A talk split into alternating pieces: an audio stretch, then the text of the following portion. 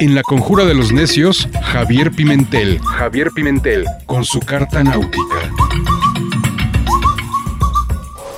Javier, ¿cómo estás? Muy buenos días. Pues ahora sí, te damos la bienvenida. ¿Cómo estamos? Hola, ¿qué tal, Angélica? Muchísimas gracias. Muy bien.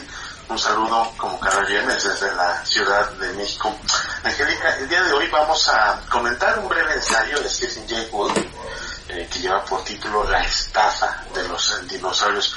Un título eh, que probablemente no arroje muchos datos y que sea tal vez equívoco en tratándose del texto escrito por eh, quien fue probablemente uno de los grandes nombres dentro de la paleontología del siglo pasado y que se encargó de divulgar la ciencia como muy pocos. Sucede, Angélica, que en Stephen Jay Gould se reúnen dos características muchas veces pensaríamos que están en las antigüedades. Por un lado, el, pensamiento de primer orden de un gran científico, de un gran divulgador de la ciencia, y por otro lado, esa, ese gran conocimiento de la ciencia en perfecta armonía con un gran estilo literario con eh, un hombre que sabe eh, disponer la información, los temas que va a tratar a través de la gran literatura. Son en realidad casos eh, muy raros, Angélica. Y aunque en algún momento hemos eh, comentado el libro del que parte este ensayo, que vamos a, cual vamos a platicar el día de hoy, que es eh, Brontosaurus y la nalga del ministro, ese es el título del del libro de Stephen Jay. Lo hemos eh, comentado ya aquí en esta carta náutica, sobre todo en la primera etapa de esta carta náutica del informativo nocturno. Sin embargo, uno vuelve a estos temas y a estos libros por la riqueza temática que tienen. Muchas veces comentar eh, un libro como este, por ejemplo, la edición eh, castellana que tengo justamente aquí en este momento, ronda las 600 páginas con tipografía muy apretada y contiene varios ensayos que, eh, a pesar de tratarse de reflexiones sobre historia natural, que es como los englobó con el subtítulo del propio autor, tienen una riqueza temática tal que el comentario del libro en un solo espacio pues deja fuera muchísimos temas. Mejor me parece a mí eh, que puede eh, ser ir comentando cada tanto alguno de los ensayos que incluye este libro y que tratan diversos temas a propósito de ese gran eh, tópico que ocupó Stephen Jay Gould en su trabajo de divulgación que es la historia eh, natural. Así pues, Angélica, vamos a hablar en este momento de la estafa de los dinosaurios, uno de los eh, ensayos que incluye este libro en su apartado de Dinomanía. Es un libro que se publica recién iniciada la última década del siglo pasado, en 1991, es el año en que se publica por primera vez este libro, Brontosaurus y la nalga del ministro. Y eh, Stephen Jay Gould va a ocupar en este pequeño ensayo, La estafa de los dinosaurios, el tema de por qué son tan populares, por qué los dinosaurios son tan populares para los niños, por qué eh, durante la infancia tienen un eh, impacto tremendo eh, en el imaginario infantil los dinosaurios. Es realmente un tema eh, que me interesa muchísimo al autor.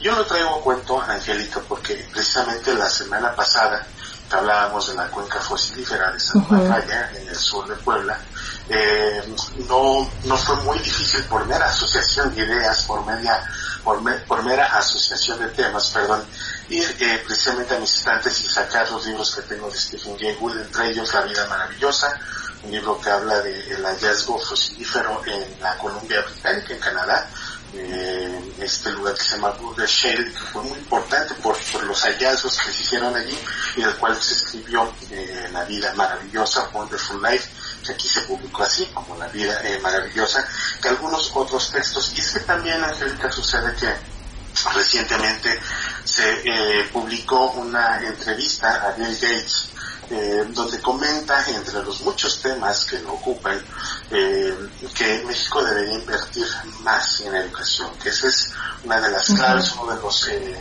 eh, puntos torales para el progreso, para el desarrollo científico, en ese y en otros muchos aspectos. Toda esta eh, concatenación de temas, Angélica, me precisamente al imaginario eh, infantil de los dinosaurios. Y es que precisamente en la recámara eh, de mi hijo, donde ahora me encuentro, precisamente porque él está en clase en estos momentos, tengo aquí eh, un par de ejemplares de Indóminos, un par de eh, dinosaurios eh, que eh, son eh, figuras centrales de estas películas de Jurassic World que continúan la saga que se inicia en 1993 con Jurassic Park este y aquí los tengo y, me llama la atención la manera en que abonan tanto en estos momentos a la zoología fantástica en la niñez de mi hijo. Y me llama muchísimo la atención. Y este ensayo trata este ensayo de Stephen King trata de alguna manera de responder a esa pregunta. ¿por qué son eh, los dinosaurios eh, tan llamativos eh, para los niños.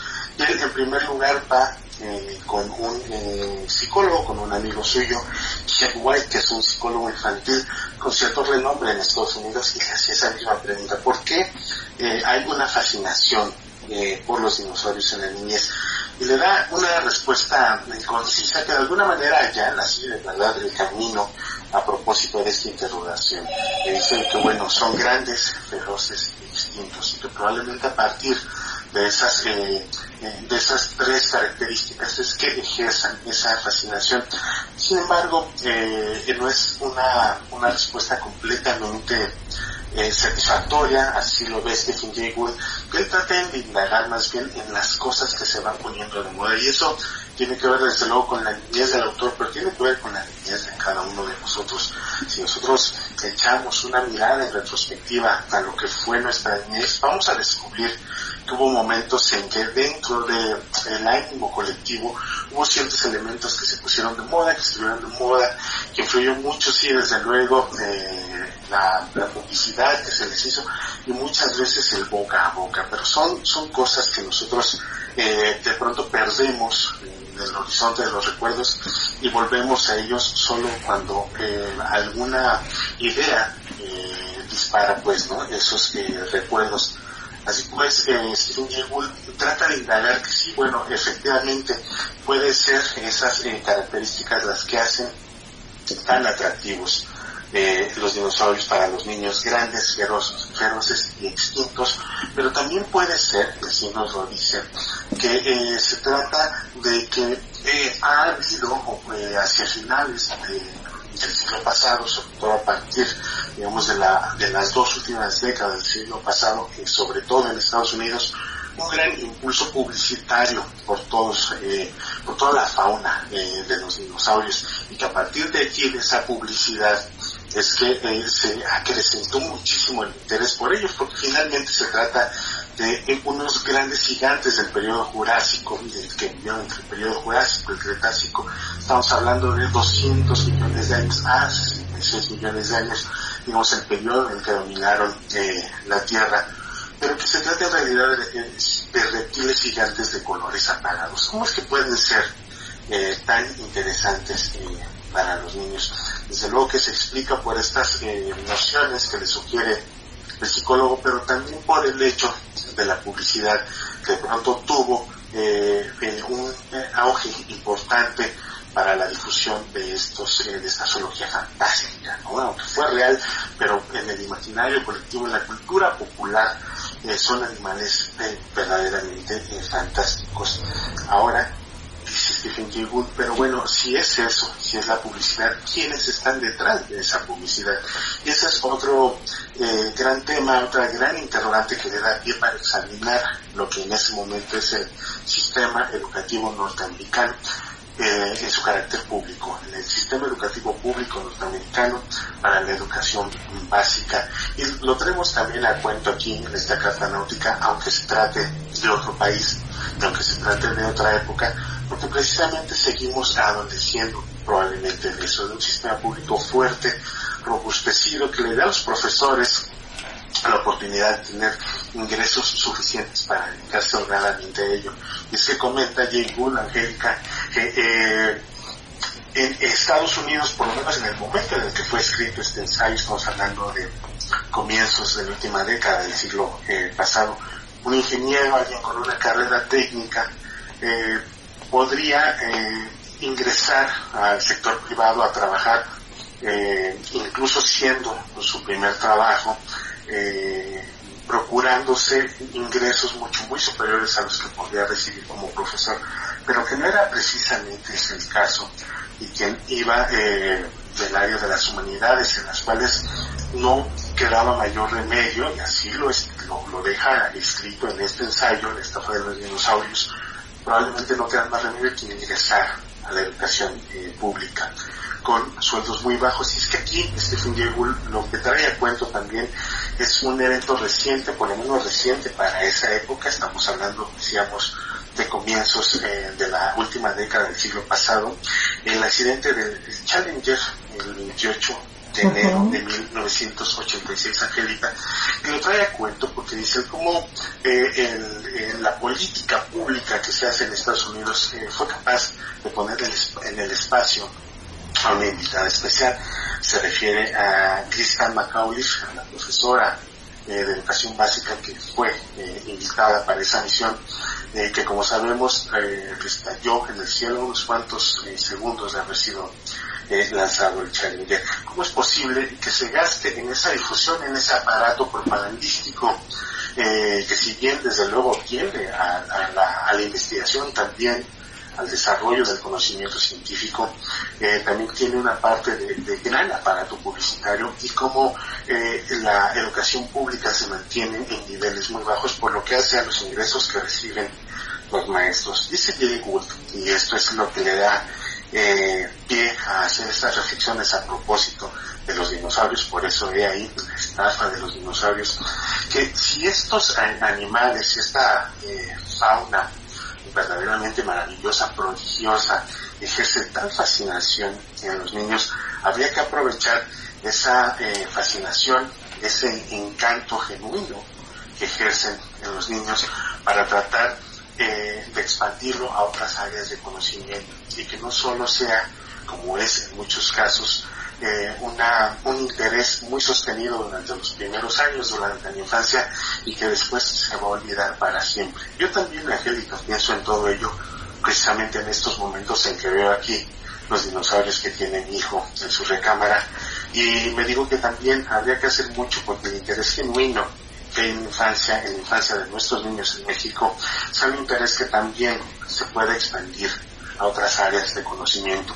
Como dice Jay Gould, y con esto termina Angélica, eh, muchas veces el, ese interés, esa sed intelectual que se tiene de manera genuina, es apagada muchas veces por los propios maestros, por los propios maestros que se encargan de echar por tierra eh, esas ambiciones de conocimiento de los estudiantes, pero también eh, aunado a eso puede ser eh, la mezquindad de nuestros propios compañeros que nos pueden ver como verdaderos geeks, como verdaderos frikis dentro de un eh, eh entorno social que lo que pondera es sobre todo el conformismo.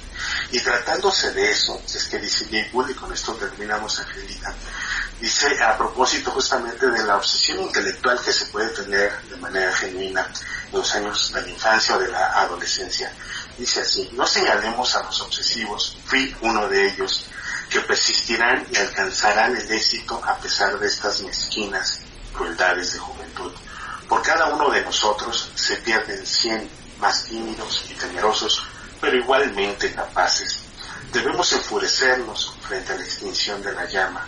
Aunque Dylan Thomas habló de muerte corporal en su famoso verso, también podemos aplicar sus palabras a la extinción del asombro en la mente por las presiones de la conformidad en una cultura antiintelectual.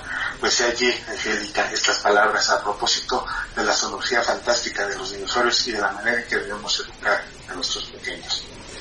Estaba yo escuchándote con mucha atención y aquí realmente este, estos cuestionamientos de los cuales tú nos compartes, de verdad que son muy ciertos y es, sería maravilloso estudiar este comportamiento porque cómo es posible que tiene más de 66 millones de años que se extinguieron y no sé si como tú dices sea la moda, sea la publicidad, porque bueno, todo esto lo llevaron también a, muchas caricaturas, a, muchos este, gráficos, a, a los juguetes, ¿no? Lo cierto es que después de 66 millones de años siguen estando de moda y en cualquier casa donde existan no solo niños, ¿eh? yo conozco personas adultas que les fascinan los dinosaurios, que tienen algunos ejemplares en, en juguetes, en lo que tú quieras, pero es, es magnífico la verdad quién maneja la publicidad o cómo le hacen para que después de tantos años sigan presentes y sigan estando de moda porque no, no ha terminado su moda. Así es, Angélica, no, es que es una completamente gente y se sobre todo en películas, ahora yo de Jurassic World, los indóminos y aquí me tiene un ah, precisamente la que además de así, porque son tan distintos, ¿no? A pesar de tratar de tener los dos una verdadera eh, las de ellos que eh, no responde en realidad eh, Steve se queda eh, con esa pregunta en el que todo porque tratándose de lado de tantas contradicciones eh, referentes a aspectos, aunque aquí estamos hablando de cultura, cultura eh, les dice, bueno, pues probablemente haya detrás algún gran empresario que se encargó de ver allí una beta eh, económica y explotarla. Y sin embargo, su ensayo termina en la referencia a un paseo eh, por las calles de San Francisco, las calles de la contracultura de San Francisco, y le sorprende ver justamente el corazón de la contracultura, una que vende suerte de dinosaurios eh, y que anuncia bajo el genérico de Dinostor. Angélica, siempre son que van a quedar allí eh, para la y para tratar un montón de temas que son interesantes. Sí, realmente. Conocimiento.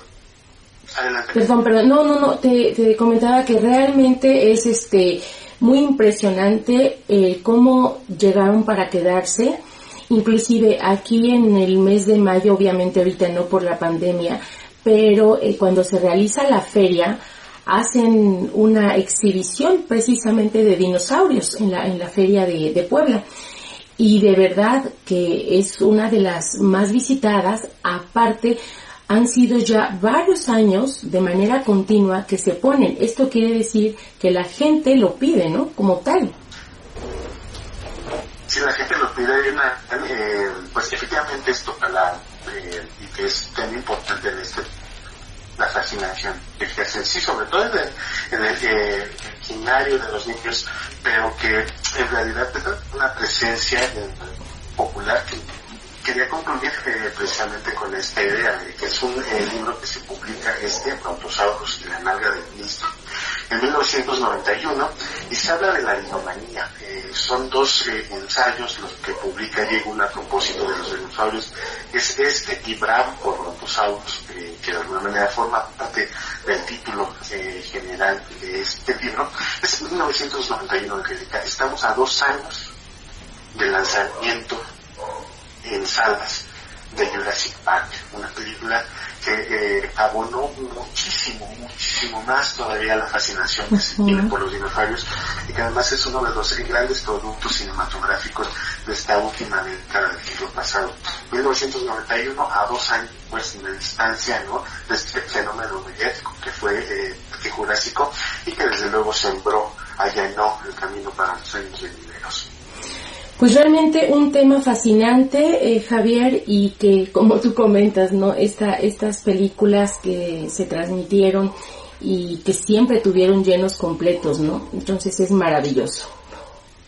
Pues Javier, te agradezco, te lo agradezco mucho. Este, nos comunicamos el próximo viernes, Javier.